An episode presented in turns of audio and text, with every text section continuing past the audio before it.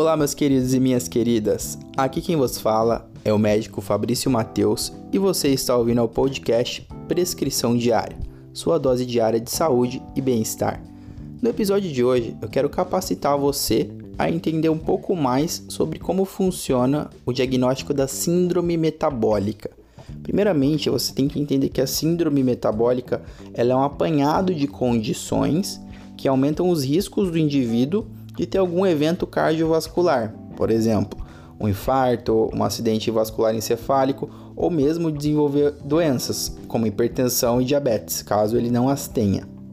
E para isso a gente precisa entender um pouco melhor de diagnóstico. Na medicina, uma das formas de fazer investigação do indivíduo é com o diagnóstico clínico sindrômico, que nada mais é do que analisar e colocar em grupos os sinais e sintomas que vão definir aquele determinado quadro, sendo a síndrome metabólica um desses quadros que está mais em alta, está cada vez mais prevalente, porque a nossa população hoje ela está tendendo ao sedentarismo, ao sobrepeso, à obesidade e esses são alguns dos fatores que vão entrar como critério, beleza? Então, sem mais delongas, vamos lá para os cinco critérios né, que são analisados na hora de bater o martelo se a pessoa tem ou não síndrome metabólica. Lembrando que para ela ter definido esse diagnóstico, não precisa ter os cinco critérios, bastam apenas três. Três deles e a pessoa já é diagnosticada, de acordo com a bibliografia que nós temos hoje. O primeiro ponto a ser analisado é o fator obesidade. Mas para isso a gente precisa de quê? De métricas. Para a gente positivar esse critério, o paciente ele tem que ter mais do que 102 centímetros de circunferência abdominal, se ele for homem, ou mais do que 88 centímetros de circunferência abdominal, se o paciente for mulher.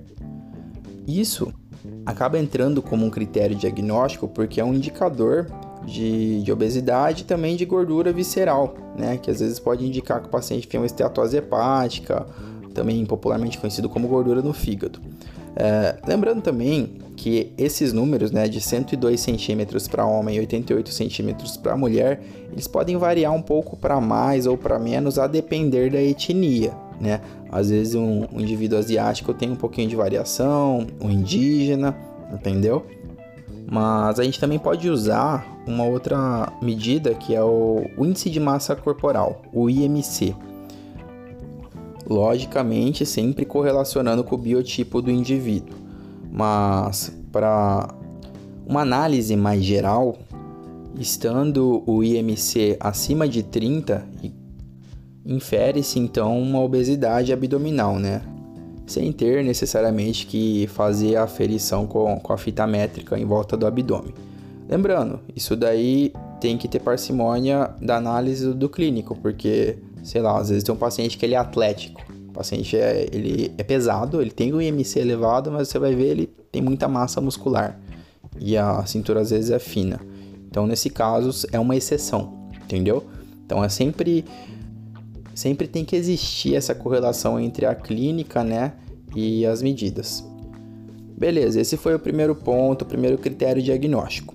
Temos mais quatro. O segundo, pressão arterial, tá?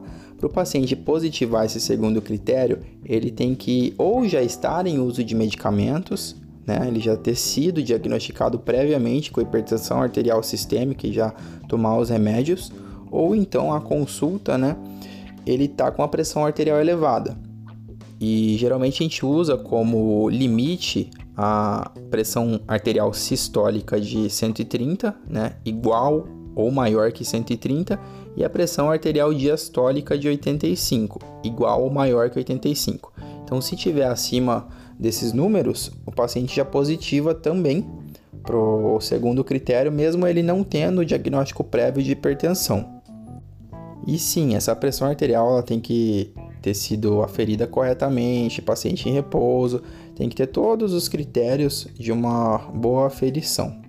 Indo agora para o terceiro ponto, para o terceiro critério diagnóstico, que é importante também para a síndrome metabólica, é o paciente ou já ter o diagnóstico de diabetes, né? ele já for de fato um diabético, usar remédio, fazer dieta já, ou mesmo pré-diabetes. Não precisa ser necessariamente o, o diabetes já ativo, pode ser o, o pré-diabetes. Também já é um critério. E também, mesmo que ele não tenha diagnóstico prévio de pré-diabetes, mesmo que ele não tenha diagnóstico prévio do próprio diabetes, se ele tiver uma glicemia de jejum, popularmente conhecido com, pelas pessoas como exame do açúcar no sangue, né? Acima ou igual 100 miligramas por decilitro, também já positiva o critério, beleza? Quarto ponto, quarto critério, triglicerídeos. Para o paciente positivar esse critério, ele já tem que ter ou uma hipertrigliceridemia prévia em tratamento, em uso de medicamento, ou ao exame, né, o último exame que ele fizer do lipidograma ou do triglicérides isolado, estar acima do, dos níveis de 150 miligramas por decilitro. E o último e quinto, né, critério diagnóstico para a gente fechar uma síndrome metabólica, lembrando, não precisa ser os 5. Se você tiver 3 desses 5, já é considerado. Mas de qualquer forma, o quinto, né, o, último critério, são os baixos níveis de HDL, que popularmente é conhecido pela população como colesterol bom. Mas o que seria, né, Fabrício, esse baixo nível de HDL? Para a gente medir no homem ficaria abaixo ou igual a 40 e na mulher abaixo ou igual a 50. Então é basicamente a pessoa ter aí colesterol oscilando abaixo dessas faixas, tá? Então abaixo de 40, 50 miligramas por decilitro de HDL já positiva um critério diagnóstico para síndrome metabólica, tá? Então são esses os cinco critérios, tá? Só recapitulando rapidinho. Primeiro é a obesidade abdominal, né, a circunferência abdominal elevada. Segundo, a hipertensão, doença ou a pressão alta propriamente dita. Terceiro, pré-diabetes, diabetes ou a glicemia de jejum elevada, igual ou maior que 100. Quarto, o triglicérides elevado já em tratamento ou então níveis de triglicérides acima de 150. E quinto e último, os baixos níveis de HDL, do colesterol, colesterol HDL bastando apenas três destes para poder dar o diagnóstico da síndrome metabólica.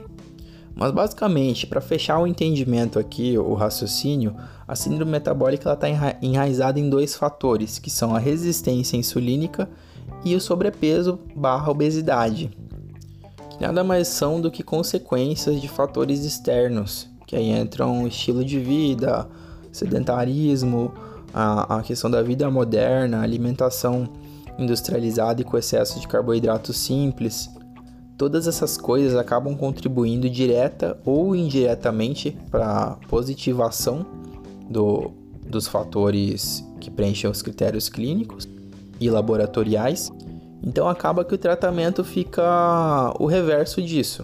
Então, se o sedentarismo é, favorece uma síndrome metabólica, a atividade física ela melhora a pessoa, né? Ela fica mais distante disso. Então, se uma hipertensão, se uma pressão alta se encaixa como critério diagnóstico, a pessoa ela tem que fazer as coisas, caso ela não tenha doença, que previnam ela de ter. Então, evitar o excesso de sódio, evitar o consumo exacerbado de carboidratos simples. No caso, geralmente são representados por pães, massas, açúcares refinados. Lembrando, gente, não, não deve haver terrorismo nutricional acerca dos alimentos, mas sim parcimônia na hora do consumo. Porque para chegar a preencher essas coisas todas, salvo raros casos que existem fortes fatores genéticos ou comportamentais, acaba que tudo é consequência dos hábitos de vida. Então é um apanhado de ações que o paciente costuma ter durante toda a vida dele que desembocam nisso e ele acaba preenchendo os critérios diagnósticos para síndrome metabólica. E, infelizmente, isso aumenta aí muito os riscos do que eu falei no início do episódio.